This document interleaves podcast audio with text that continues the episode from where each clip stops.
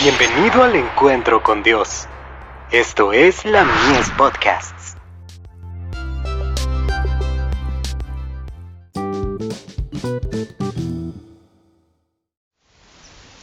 Cada día con Dios. La filosofía del Señor. A la ley y al testimonio. Si no dijeren conforme a esto, es porque no les ha amanecido. Isaías 8, verso 20. La filosofía del Señor, claramente bosquejada en su palabra, debe ser la regla de nuestra vida. Todo el ser debe estar bajo la dirección de aquel que conoce el fin desde el principio. La Biblia y solo la Biblia debe ser nuestra guía. Debemos seguir y obedecer los principios vivificadores del cielo, no solo nuestras inclinaciones. La sabiduría y el poder de Dios, al obrar sobre el corazón susceptible, pone la mente y el carácter en armonía con las leyes y los requerimientos del cielo, cada uno de nosotros debe estar sometido a la dirección del Espíritu Santo para comunicar al mundo los grandes hechos relativos a la verdad y la justicia. Se nos intima a que toquemos alarma para que el pueblo oiga. Los vigías no deben fallar ahora, deben velar y orar, para poder tener una clara noción de sus obligaciones hacia aquel que, aunque era el unigénito de Dios, vino a este mundo para librar a hombres y mujeres de la férula de Satanás. Debemos instruir y guiar a las almas para que vean en Cristo su ejemplo, y comprendan sus obligaciones hacia aquel a quien pertenecen por creación y por redención.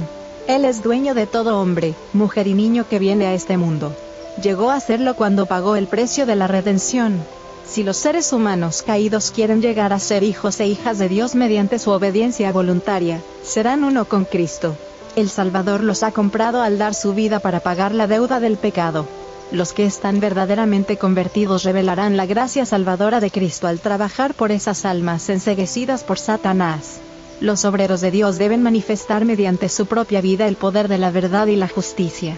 El mundo pronto tendrá que comparecer delante del gran legislador para responder por el quebrantamiento de su ley. Tenemos que enarbolar el estandarte que lleva esta inscripción, los mandamientos de Dios y la fe de Jesús. Este es el gran asunto. No lo perdamos de vista. Debemos luchar para despertar a los miembros de la Iglesia, y a los que no hacen profesión de fe, para que vean los requerimientos de la ley del cielo y los obedezcan. Tenemos que magnificar la ley y engrandecerla. Tenemos que despertar a los que están sumidos en un sopor espiritual. Carta 138, del 12 de diciembre de 1910, dirigida al pastor Star y señora, del Sanatorio Melrose donde el pastor Star era capellán y evangelista.